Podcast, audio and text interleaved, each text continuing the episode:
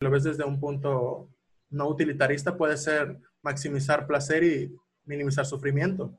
Y obviamente mover el zeitgeist de la humanidad hacia un lugar con mejor conocimiento, menos ignorancia, etcétera, etcétera.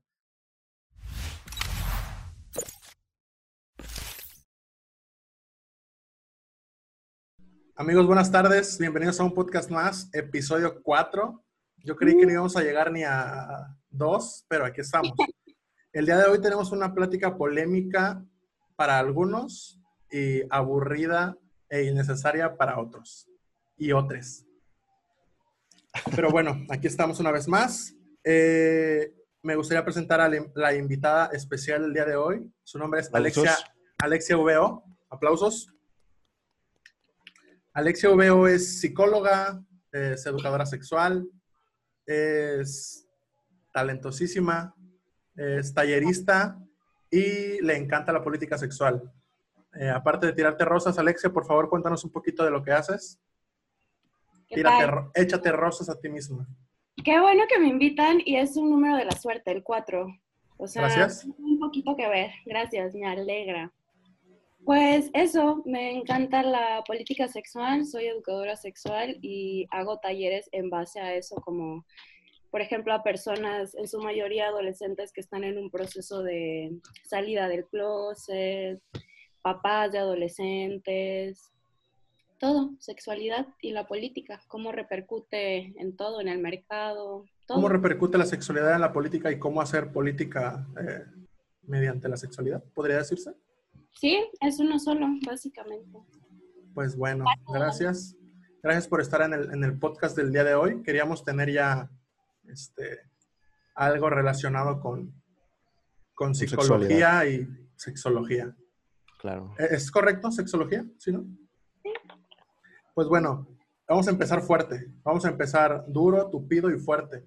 Mm. Quiero preguntarte, queríamos preguntarte, ¿existe científicamente una virginidad como tal? Pero, ¿qué entendemos por virginidad también? Eh, sinónimo de pureza y del inquebrantamiento del cuerpo femenino. Entonces, masculino. de una cuestión más moral.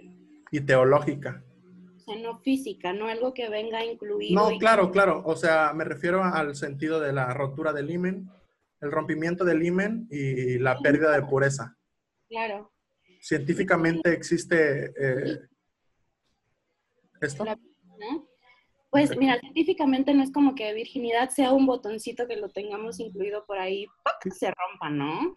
Seamos objetos del deseo y valga, o si groserías. Puede. Eh, sí, claro, estás en tu casa. Ahí valga, ahí valga madre el asunto. Más bien es una cuestión social, o sea, que tiene que ver con presentar a la hija en sociedad, que tiene que ver, por ejemplo, en la Santa Inquisición, cuando las chicas antes de incluso menstruar, alguien ya las tenía que, casar, se esposaban. Entonces se ponían un anillo, un grillete y bueno, todo un rollo, pero no, yo creo que la virginidad es una cuestión que social meramente. Meramente social. Igual es un mito, como tipo chupacabras. Claro. Es un mito. Sí, sí, sí. Digo, por ejemplo, eh, cuando hablamos de virginidad en este ámbito, como ya decías, meramente moral y digo yo teológico, porque pues la virginidad proviene de, de este término de pérdida de pureza, ¿no? Que, que en, la, en la religión, en, las religiones más bien occidentales se hablaba de pues, cuando la mujer eh, entraba en un contexto sexual y perdía, bueno, se, rompía su himen, eh, debido a, los encuentros sexuales que tenía, etcétera, etcétera. Era una mujer que estaba alejada ya de, la pureza, pues de, ser cercana a los dioses en ese entonces, o de Dios, por así decirlo. Entonces, ¿tú crees? Bueno, no más bien tú crees, ¿estás de acuerdo en que, en que este término de virginidad es meramente eh, moral y teológico, por así decirlo? No hay, no hay un consenso científico que defina eh, la virginidad como un paso eh, preestablecido. No, y es que mira, la, la, sexualidad se vive en base a la cultura y en el tiempo en el que estés. Por ejemplo, si antes, digamos, la virginidad tenía una utilidad mercantil, digamos, económica a razón de una industria, porque era cuestión de tratos de familias y esto aseguraba, bla, bla, bla. Eh, si bien funcionó en esa época y le fue bien, ahorita ya no estamos en esa época. O sea, es un poco contradictorio juzgar la actualidad o el presente con reglas que son súper pasadas. Cumplieron su función, deben de permanecer ahí, pero no evolucionamos en cuestión de, dogmas a veces. Claro, o sea, podrías decirse que no es atemporal la, virginidad. Claro, ni la sexualidad. O sea, el concepto de bienestar o de salud, de bueno y malo, no es atemporal lo que ahorita pensamos que es natural y es normal no es que siempre lo haya sido así. Más bien de acuerdo. a las necesidades de, pues, de las personas, particularmente del mercado. Alexa, ¿qué tanto te topas con, eh, con la gente, como ya lo mencionabas, con esta mentalidad un poquito pues, antigua, con raíces bastante antiguas sobre el tema de la sexualidad, que digan, no, eso es es que eso es un tabú o eso para mí ni siquiera toques ese tema, cositas así. ¿Es muy típico que te presentes con este tipo de personas aquí en México? Sí, por supuesto. De hecho, para mí es atípico encontrarme con personas que tengan una mayor apertura en cuestión de tema sexual. O sea, que realmente estén documentados en ese tema. Y no los culpo, o sea, digamos que tenemos tenemos ideas preconcebidas que hemos sido criados de cierta manera, el contexto, o sea, México también, las películas y todo el, el bombardeo de las telecomunicaciones nos construyen de una manera en que a veces no notamos machismos que tenemos muy internos. O sea, por más que uno crea que es open mind y cero machista, no, o sea, hay, hay cosas que tienes muy en el fondo, pero el chiste es poder captarlos y cambiarlos, o sea... Fíjate, a mí apenas me dijeron machista y, ni siquiera me di cuenta de que estaba siendo machista. Entonces, pues sí tienes bastante razón. Hay que ir cambiando poco a poco, tal vez. Y aparte vemos la palabra machista como un, adjetivo muy negativo. O sea, más bien hay que verlo como una invitación de, mm, me parece que detecté que fuiste un poco machista, piénsalo y... Medítalo. Y lo vemos como ofensa, ¿no? Como eres machista. En lugar de una invitación. Claro. Yo lo vi como una invitación también. Sí. Claro, Pero bueno. Una apertura también. Sí, claro. ¿Tú crees, Alexia y Edson, por ejemplo, los dos, creen que, digo, actualmente eh, la normalidad que vivimos, la normalidad dentro de la sexualidad que vivimos, digo, actualmente ya hay un sinfín de, de, de géneros, de, vertientes sexuales, pero digo, ¿creen que la normalidad instaurada actualmente tenga algo que ver con algún tipo de consenso cultural? O, digo, este tipo de consenso cultural que, repito, que esté como titereteado por algún tipo de, personas o, poderes que no podamos ver. Y que fueran como unos señores que están ahí armando todo. que digan, ¿saben qué? De 2015 al 2032 ya está mal la pedofilia y pues está tachada. Ya después estará bien. Porque digo, si, se, si nos ponemos a ver el contexto histórico, anteriormente en la antigua Grecia pues había diferentes pensadores que hasta tenían sexo con, con varones y menores de edad. Digo, y no estaba mal visto. No, de hecho era el amor verdadero ¿Era el amor verdadero? Sí, la transmisión del saber mediante un maestro y un chico. Uf. saber es que eh, la manera de aprenderlos no es necesariamente teórica, ¿no?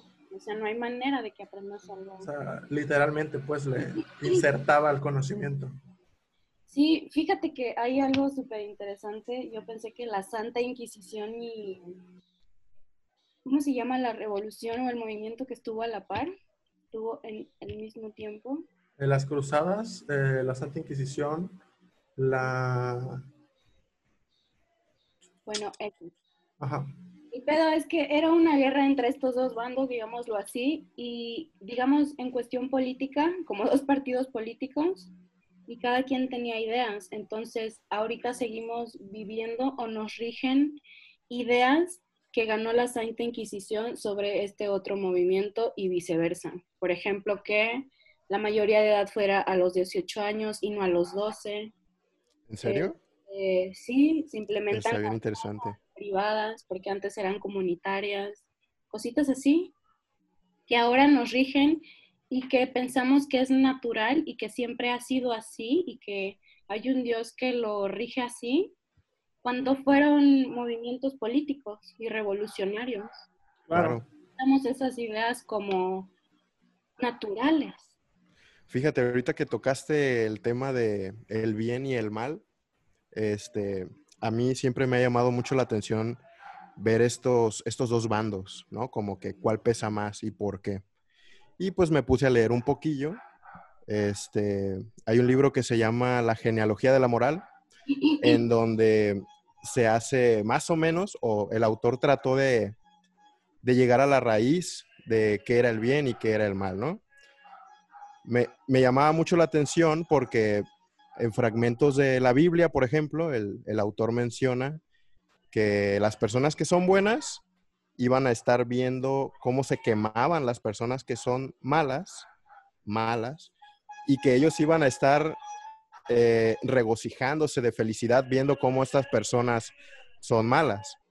A lo que yo voy, eso la verdad me llamó mucho la atención porque en ese caso las personas se volverían, por así decirlo, malas por estar disfrutando, eh, pues que le esté yendo mal a una persona.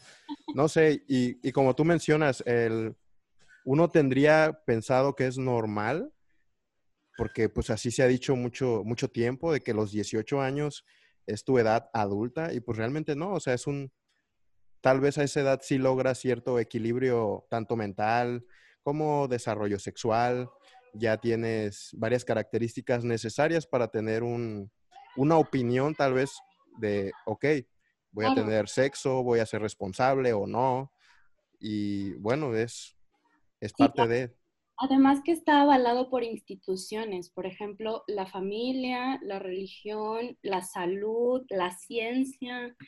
Por ejemplo, ahorita le tememos igual a las enfermedades de transmisión sexual como antes al diablo. O sea, cambiamos lo que nos decían los sacerdotes por lo que nos decían los doctores y después los psicólogos. Vamos sí. cambiando de, de líder, ¿saben? O sea, mientras antes se llamaba pecado, ahora se llama eh, trastorno o se llama enfermedad. ¿No? Claro, sí. sí. Como antes, inclusive a los trastornos mentales, pues que decían, no, pues es el diablo, ¿no? Hay que hacerle un exorcismo. O... Sí, y la, y la, homosexualidad estaba en el DSM-5, DSM-4, ¿no? ¿Cuál estaba? Porque no había respuesta. Uh -huh. Pues sí, el desconocimiento de todo ese tipo de enfermedades. No, antes, ¿no? Para la ciencia, pues había que ponerlas en algún lugar. Tenían que, tenían que ponerlas en, en algún lugar que podrían, que te, tuvieran que estar conocidas, por así decirlo. Claro. Y digo, a lo que decía Edson, en, en, todo ese pensamiento nietzscheano del bien y del mal, digo, pues casi siempre es, es lo mismo. O hay personas, hay personas que, digo, y obviamente es pensamiento nietzscheano, eh, pues solamente usan esa falsa moralidad para ubicarse en un stand ground moral más alto para decir yo estoy bien, tú estás mal, te vas a ir al infierno, o yo estoy bien, tú estás mal, te vas a joder. Y digo, pues esas posturas es cuestionable, ¿no? Una moralidad como si fuera la naturaleza del ser, como si naciéramos buenos, ¿no? Y nos vamos corrompiendo en el camino. Cuando... A ver, ¿qué, ¿qué dicen ustedes? ¿Nacemos buenos o malos? ¿El ser humano por naturaleza es bueno o es malo? ¿O nace cero? Bueno y qué es malo. O sea, a mí me parece que la moral es incluso atenta en contra de la naturaleza humana, porque si tú te quieres agarrar a putazos con alguien, que es parte de tu, tu o sea, tu, claro. de, no sé, emociones desbordantes, la moral ahí aplica en cuestión de, no, detente. la vas a cagar, ¿no? Pero va en contra de incluso tu naturaleza humana. Pero, por ejemplo, digo, hablando en términos ya. La, moral. ¿Mande? Es un ejercicio laboral, es algo que, Ah. se, que se- Es un ejercicio. Claro. Digo, como decía Sócrates, pues solo las personas educadas pueden saber lo que está bien y lo que está mal. O sea, si no conoces, si no conoces un poquito del mundo, pues no sabes qué es lo que va a favorecerle y qué no. Digo, pues si sabes que, si no sabes que está mal, que, si no sabes que está mal matar personas, pues lo vas a hacer sin remordimiento. Pero pues si conoces un poquito del mundo y sabes que pues, está bien preservar la especie, eh, mantenerte con vida, etcétera, etcétera, pues puedes aplicar esa moralidad que puedes ir adquiriendo por ti mismo. Pero sí, son cuestiones subjetivas y digo, no hay nadie, no existe nadie en la Tierra que tenga las credenciales suficientes para decir, yo con esta regla puedo medir qué está bien y qué está mal, qué es la moralidad y qué es lo amoral. O sea, ética y moral son temas extremadamente subjetivos, extremadamente complejos. Eh, digo, hay gente que lleva 50, 70 años de su vida estudiando eh, filosofía y solamente ética y dedican toda su vida al campo de la ética, dedican toda su vida al campo de la moral y pues ahí estamos, ¿no? ¿Qué está bien, qué está mal? Y claro, es, es muy difícil poder coincidir entre tantas, tantas ideas, tantas culturas que están pues en exposición de tantas experiencias de las que nosotros ni siquiera nos imaginamos. Claro. Quizás nunca lo sepamos, o sea, probablemente ni siquiera estemos facultados para poder entender esas cosas. No olvidemos que somos humanos, no somos dioses, no vamos a descubrir nada, estamos, o sea, incluso a nivel de sensaciones, en percepción captamos muy poco de la realidad. O sea, no me siento con la autoridad suficiente de decir que algo es verdad por encima de lo demás. Eso sí está bien, bien denso, ¿eh? Pero, o sea, jamás, probablemente jamás lo sepamos, probablemente ni siquiera sea necesario saberlo, pero lo que me parece muy interesante es que justo mencionas de los filósofos y es que a partir del siglo XX, por ejemplo, se empieza a ver no el bien o el mal, sino la manera en que el ser humano constituye sus pensamientos. Claro. Como una mirada background, como backstage de, del ser humano. Y eso aún me parece, me parece más acercable a conocer algo de nosotros que Fascinante. verdades absolutas. Claro que sí. Digo, entonces me gustaría pensar, digo, para hacer un- una recapitulación de lo que hemos hablado. La normalidad, eh, llamarle también falsa normalidad, digo, tenemos que ser extremadamente críticos, eh, ya sea intrapersonalmente como eh, hacia afuera, es extremadamente críticos para decir, ok, me está diciendo la gente que está mal tener sexo yo de 20 años con alguien de 14. O sea, tienes que ser crítico para decir, ok, está mal porque me lo dicen, pero ¿qué hay por detrás? O sea, pues una niña de 14 años no está eh, físicamente desarrollada completamente para recibir una relación sexual. Sexóloga, por favor, infórmenos. Pues fíjate que por ahí del- antes del siglo XVII los niños también tenían sexualidad. Le quitamos la sexualidad a los niños, a los viejitos y a nuestros papás y a nuestros abuelitos, ¿no? Vemos que no, no tienen una cuestión, una carga erótica. O sea, antes hay una frase muy bonita que dice Foucault, My Love Foucault, que dice que todo, después del siglo XVII, todo se reduce al silencio, las sexualidades quedan reprimidas, ocultadas. Entonces, pero es un tema muy difícil, no podemos juzgar con reglas antiguas nuestra actualidad. A mí me parece que eh, nuestra libertad compete hasta donde no coarte la libertad de, del otro. Del tercero. Claro. Me parece Sí, que es claro. una buena medida de eh, medir hasta dónde puedo. puedo Pero tú, tú, Alexia, como psicóloga, ¿crees que, pues, me parece evidente, o para los que nos estén escuchando tal vez, que niña o niño, como sea, de 13, 12 años, tal vez no está psicológicamente hablando eh, con esta Capacidad. Capacidad. No quería decir capacidad, ni tampoco quería decir maldad, ¿verdad? Porque estamos... Una relación sexual, ¿no? Claro, sí. Entonces, estamos de acuerdo, más bien hay que desviar el punto a que estamos concibiendo el acto sexual como... Sí, como que, ah, no. Ya. ¿Por qué? O sea, no, no como A, sino como, o sea, yo lo digo desde el punto ignorante, me, me pongo en ese punto de ignorancia para poderte preguntar. Yo también estoy cuestionando, es algo que yo también me lo pregunto. Perfecto. Pero, o sea, si es una cuestión, si, si lo disfrutan, hasta dónde es más bien una concepción del sexo, de la relación sexual, como algo que solamente y únicamente, que eso es una, una de las creencias de la Santa Inquisición, los que pueden coger son los papás a cierta edad y en la habitación de los papás, ¿no? claro, cuatro, cuatro paredes. Ajá, y hombre, mujer. Sí, pero, pero, imagínate, ¿qué pasa con, no sé, a lo mejor volvemos a lo mismo, alguna niña o niño de cierta edad que siente maripositas y que está enamorado y que dice, esa persona es el hombre o la mujer de mi vida y ya me vi este, nadando con, él por los lagos y bla, bla, bla, ¿no? ¿Qué pasa con, con esas personas que piensan eso? Tal vez sí lo disfrutan el acto sexual y todo, pero la persona más adulta dice, no, pues la verdad, quiero tener mis 15, 22 minutos de, de algo divertido y placentero. Y que se ve como un depredador, ¿no? Ajá, ese es mi punto. O sea, tendríamos que acribillar a ese ser, tendríamos que entenderlo, tendríamos que informar al ser más pequeño. ¿Qué tendríamos que hacer? ¿Qué piensan ustedes? Fíjate que no les voy a contestar nada, los voy a poner a pensar. Ahorita que Gracias. Eso, digamos que estamos hablando de un trauma, ¿no? Que se le pueda generar a la persona menor de edad, digámoslo así.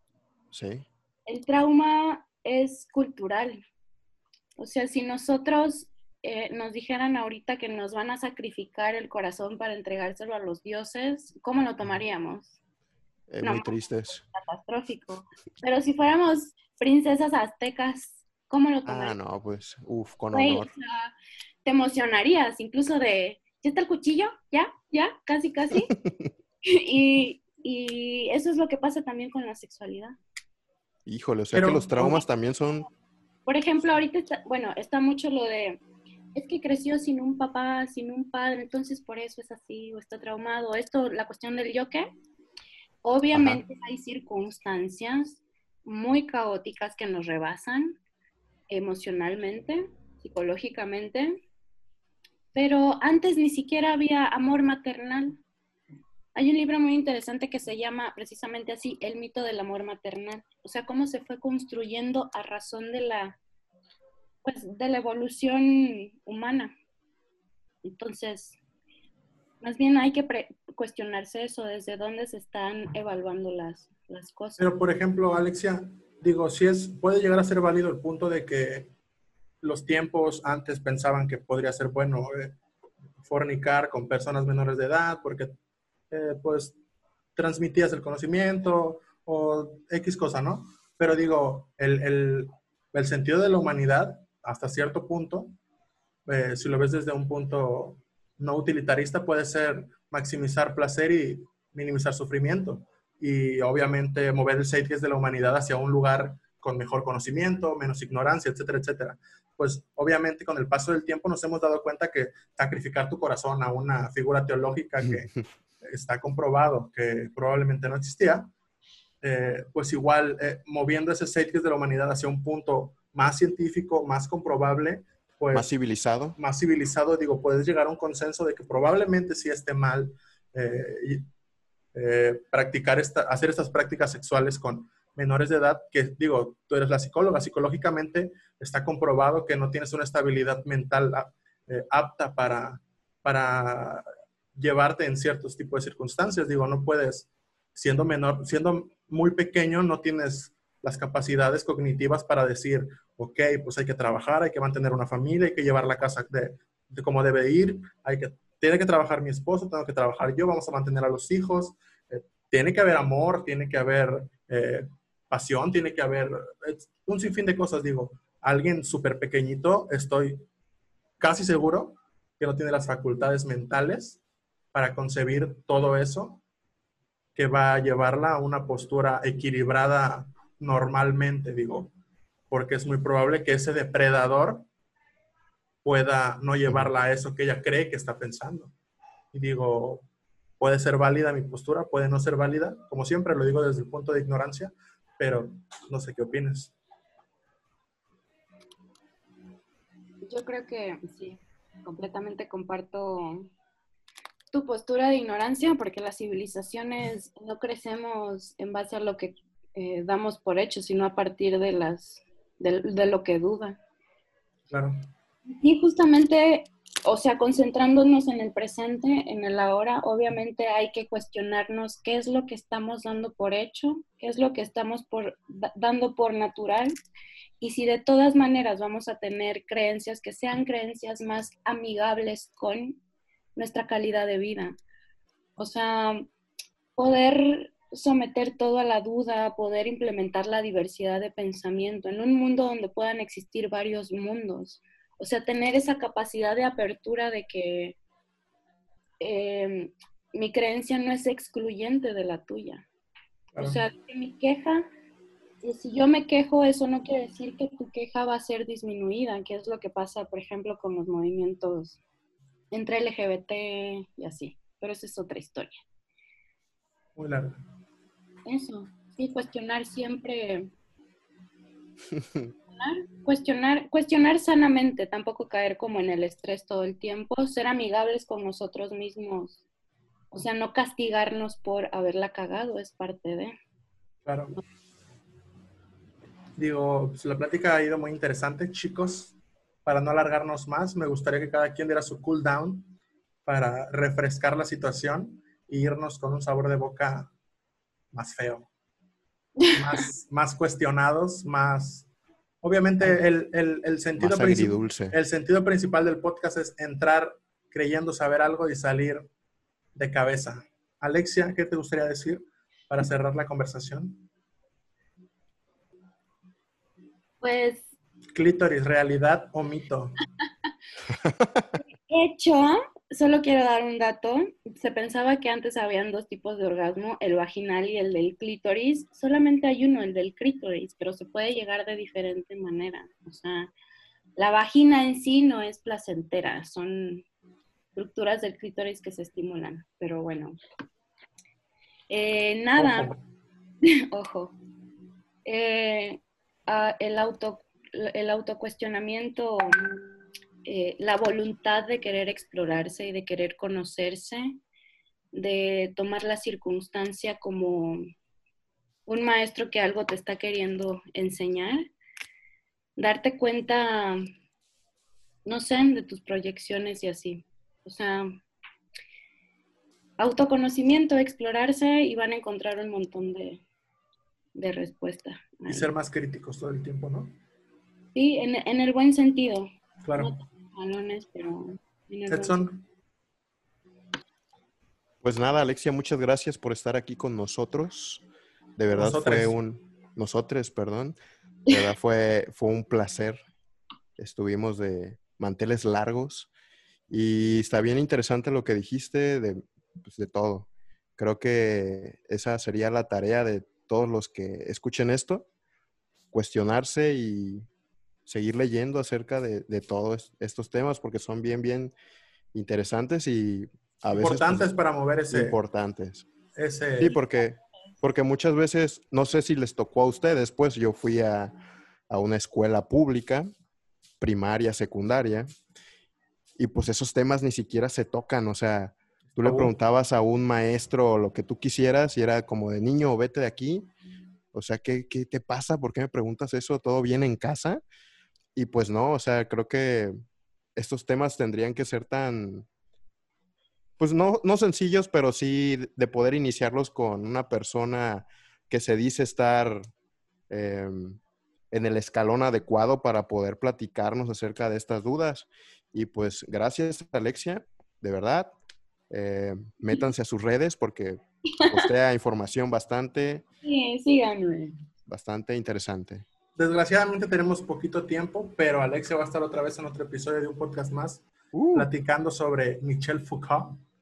Oh. Para que todos conozcan un poquito de ese ser divino que nos llevó con su conocimiento hacia la sexualidad y cositas así. Sí, que Nietzsche también.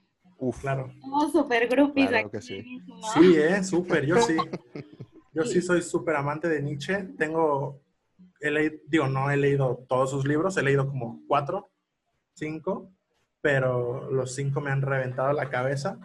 Y eh, la, última, la última vez que leí eh, Eche Homo, acabé dos meses tirado en la cama preguntándome si realmente valía la pena vivir. Pero bueno, gracias por estar en un podcast más, Alexia. Nos vemos. Vamos a hacer un episodio haciendo yoga algún día también. ¿Cómo no? Haciendo yoga eh, con algún psicotrópico y hablando temas. un temazo, igual. Sí, un temazo. Episodio 10, drogas, Alexia y la sexualidad en redes que también está publicar fotos de tu cola diciendo, amo mi cabello. Chavos, gracias otra vez. Cuídense mucho. Nos vemos. Cuídense. Bye.